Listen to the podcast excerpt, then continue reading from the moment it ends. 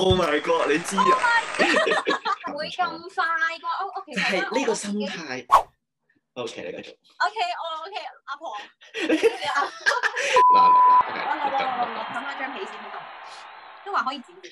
係，唔係我近排咧成日，即係我又遇到啲即係廿八廿九啦，可能跟住就會問佢哋啊，你你你就嚟要三十，有冇啲感想？我唔知你身邊有冇呢啲人，即係可能啱啱三十，你老公幾多歲？佢接近廿九咯，跟住我家姐咪我三十係大關卡啦，但唔咧即係嗱，我哋啱啱兩個都廿五啦。咁你廿五，唔係你覺得廿五有冇同你之前嘅生日有咩分別先？哦，我最近最近如果喺條街嗰度見到啲學生咧，我已經會變咗 O 師傅，有冇覺得佢哋諗啲一定係好低能、好弱智嘅？哦，即係你唔係，哦，我以為你會話係懷念你以前好青我春哦唔嘅係呢時個，光。我呢個歧視啊嘅。即係因為成日啲人話啊，你廿五開始就會啊新陳代謝又慢啦，即係開始走走下坡啊嘛，即係你開始保養啦，我開始易肥啦咁樣噶嘛。首先啦，一係新陳代謝得好慢， O 咁 K，你都唔係瘦，跟住係咧，所以你哎由廿四到廿五咧，都係 keep 住喺個好好低嘅 level 嗰度係咯。 OK，即係咧，我就唔會喺呢方面覺得有咩好大嘅轉變。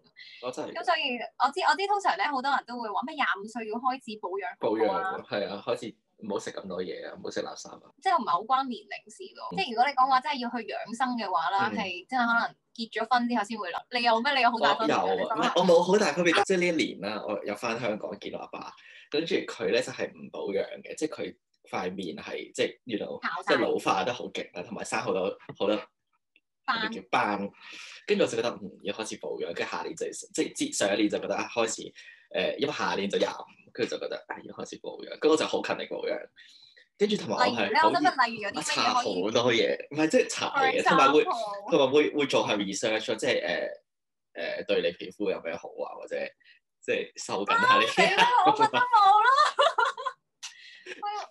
講我咧，係即係即係求其講幾個 product，你覺得係係 OK 推薦嘅？ 嗱，唔係我唔知你有冇，你知唔知袁黎明係邊個？我知我知啊係佢自己開，D 咗。 three。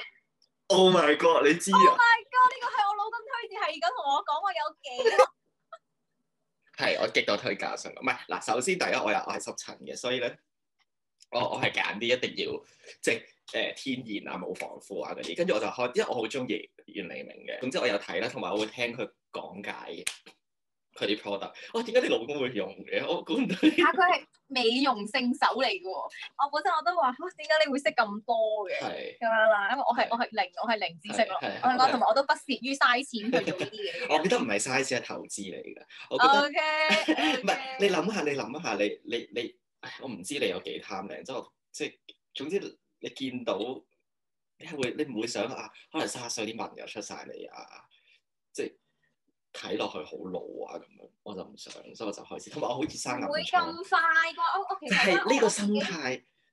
O、k 你繼續， O K，我 O K，阿 婆，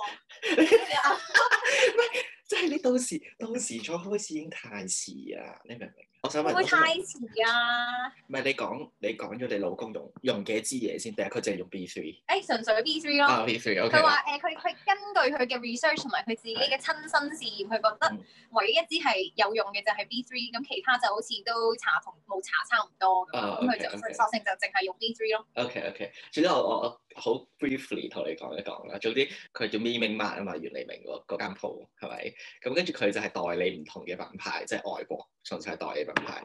跟住佢仲有呢個 brand 叫 Synergy，就係澳洲嘅品牌咁樣啦。我哦有用， 你有用啊結婚前嗰排我用咗幾個月咯。 ？B three，嗯哼。你覺得點啊？好似係係真係好保濕咯，好保濕咯，同埋控油，即係同埋特別係近排要戴口罩咧。雖然我仲係啲皮膚唔係好好，但係譬如你唔會出咁多油咯，同埋好保濕，因為我特別乾，所以我覺得好好用。你比起十年前啦，嗯你再望翻，即係你而家望翻你阿爸阿媽嗰個感覺係唔同咗噶啊咯。啊啊係喎！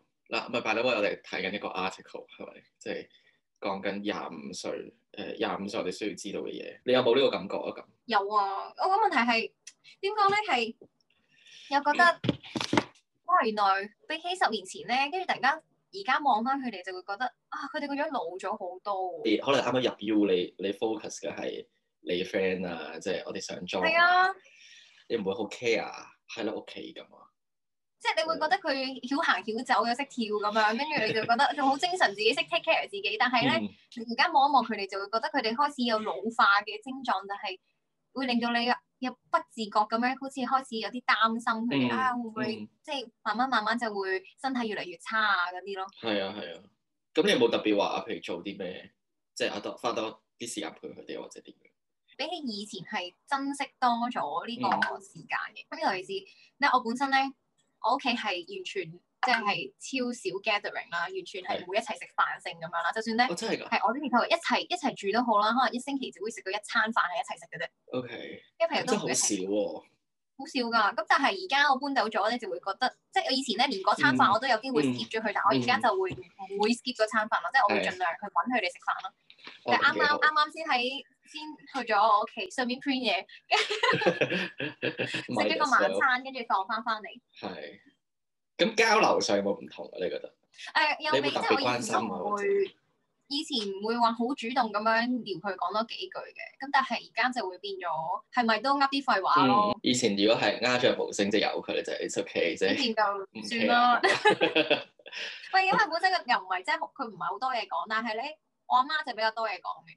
咁我阿媽就會哦講你就啲嘢，我都會正常咁樣對答咁樣啦。係啊但係咧係，係我阿爸就一向哦你咧就係會一個特別沉默態咁樣，我就我沉默咯，跟住我就當佢唔存在咁樣。 OK，跟住而家就會努力求其噏啲嘢 咁。係唔係就廿五啦？即係加上你你又搬咗出嚟，我覺得我我我我而家我又係搬咗出嚟，即係我唔喺香港啊嘛，唔係日日對住咧，你會珍惜啲咁，要要啊攞個時間出嚟啊同佢哋講嘢，或者你翻香港你見到佢哋嘅時候，你會希望 spend 下 quality time。例如以前你咧，日日點樣為之 quality time 咧？我唔知喎，唔係唔係，咁因為我翻咗去三個月啊嘛之前。啊哈，所以我哋就會譬如有啲呃誒佢哋放假，我哋就會成家人出去玩咁樣，即係啊可能求其去清水灣或者 whatever，即係會做呢啲嘢咯。咁有情趣嘅你屋 企，情趣好有情趣，唔係即係因為我有我家姐嘛，咁所以我哋有幾 friend 噶嘛，咁所以係我哋會做呢啲嘢㗎，不如食食飯咁樣咯，啊會打牌咯。 喂，四個人啱啱好，係啊，就會做呢啲嘢咯。但係以前就唔會嘅，即係以前我諗都唔知幾耐冇試過咁樣，我哋一家人出去咯。但係唔係，我覺得係因為我喺英國咁耐啦，已經，所以所以大家就所以我一翻翻嚟，佢哋就話啊，我哋啊即係要花時間一哦齊。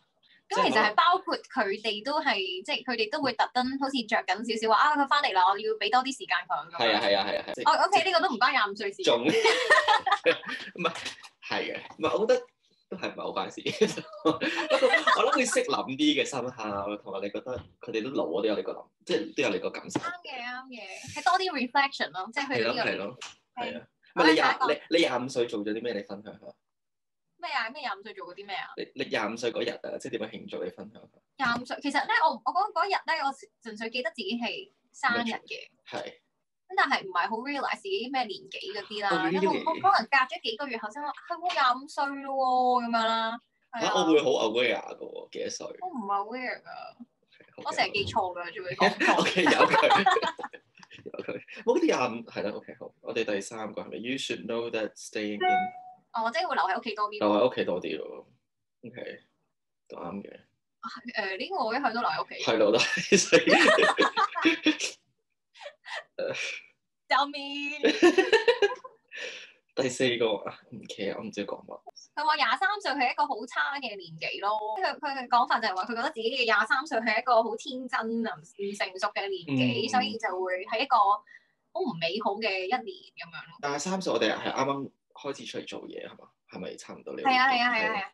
我唔知咧，我近排成日覺得唔係，因為之前有做 intern 噶嘛，咁 intern 跟梗住咧係當你弟弟噶啦，大家都跟住即係會啊會哈錫住你，即係可能啊，你做咗啲少少超過佢 expectation 嘅嘢，就覺得好好啊，好好咁樣。但係啱啱出嚟做嘢，仲有呢個心態，即係覺得我仲係弟弟咁樣，即係啲人會錫住我。但係其實你發覺啊，其實唔係，即係如果你真係即係出嚟做嘢嘅時候，就冇人冇人會理 care 啊，係喎。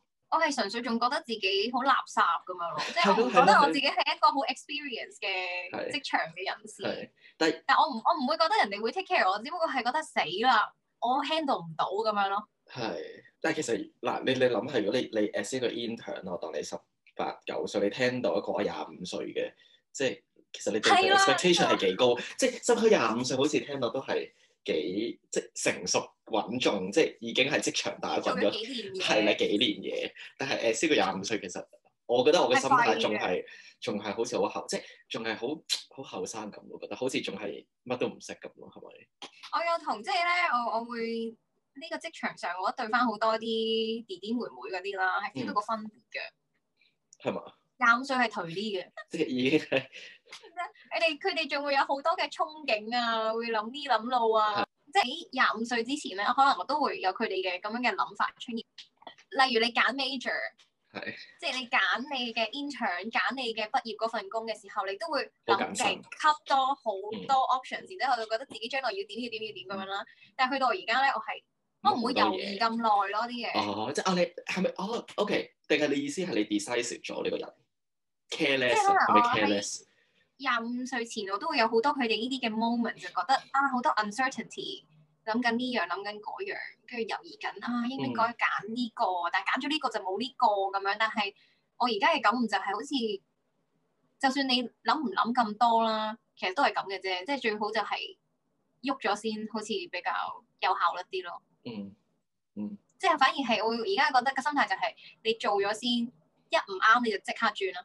但係好過你諗咗十年咁樣，跟住跟住就試啦，試完之後發現啊，好似又唔係喎咁樣，跟住你又想轉嘅話，咁你咪多咗個十年嘅。係，我覺得嗰、個係即係我哋好多時候可能就係即係 overthink 咯，即係嘥嘥太多時間係咪啊？諗太多，冇錯，即係其實冇意義嘅冇意義嘅考慮，可能好多係。又唔係我唔可以話佢冇意義嘅，但係 OK，我覺得可以要即係冒險少少咯，即係嗯喐咗先咯，但係純粹覺得係，我覺得我個人都係我係比較冒險啲嘅，補所充以翻到而家喺英國，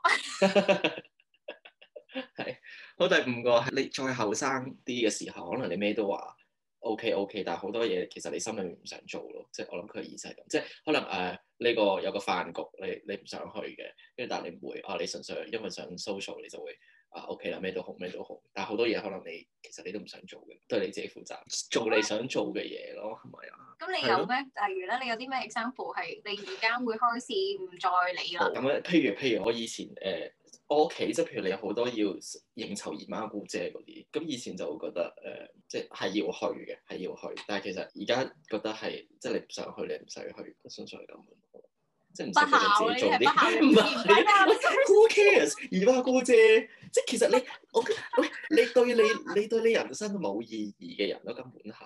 我要錄翻俾佢 對聽。 I don't care，即 係你諗下，你零你由細到大冇 connection 嘅，你又冇即係呢啲遠房嘅親戚，即係可能可能可能傳統上我當新年我哋都會見嘅，但係但係其實你冇需要 keep 嘅，即係無謂嘅關係，我覺得好冇，即係你唔需要特登去做呢啲嘢咯。可能你唔同咯，不過我而家我我我有呢個諗法，或者因為我屋企一向都，我阿爸阿媽係唔會聯絡佢哋嘅，啊 OK，即係除咗係一年先見一次嗰啲咯，係。即係一定要大事大事先會約出嚟嗰種咯。嗯唔係，或者有冇有冇另一即係另一個講法，即係唔會咁在乎人哋點樣諗，即係你會而家做你自己覺得啱嘅或者你中意嘅嘢，定係你冇呢個好大嘅轉變？我有覺得，我有覺得係即係隨住可能係二十去到廿五之間嘅嗰嗰段時嗯間，你會開始察覺就係係你唔使睇得自己太重要咯。睇得自己太重要，唔即係有使時候你點解點解你會煩咁多嘢，喺度好在意啊咁樣講咁樣做，咁我 say 咗 no 拒絕咗佢，係咪會誒、呃令到佢點樣諗我啊？點點點，會唔會覺得我咁樣做係點點點？其實係都係嗰句 who cares？邊個好得閒你呢個 small potato 做講啲咩做嗰啲咩？邊個會十年後都仲記得你做嗰啲乜嘢嚟？你係邊位唔啫係？我覺得係其實呢個就係你唔唔係咁 care 人哋點樣諗咯，唔係咩？即係唔係人哋點諗，人哋對你點樣諗咯？即係其實佢唔 care 嘅，講真。其實係事實就係冇不仁，即係除非係你嘅近親咁樣啦。但係其實好多其他嘅人，轉眼間五分鐘後，佢同其他人講緊嘢嘅時候，已經唔記得咗你呢個人嗯做嘅所有嘢咯。嗯嗯，所以就係你唔重要咯。係即係你你其實對人嚟講都唔係好重要，即係唔需要咁介懷呢啲小事，係咪？係啊，即係我覺得拒絕嗯就拒絕咯。其實因為人哋根本就唔會太在意咯，因為你唔係佢嘅，真係一個好一生人最重要嘅嗰一位咁嗯樣。咁你拒絕咗佢就，咁佢就會自己揾下一個㗎啦。 OK，係明白。 Thank 馬上去 Part Two 繼續收聽廿五歲仲有咩唔同。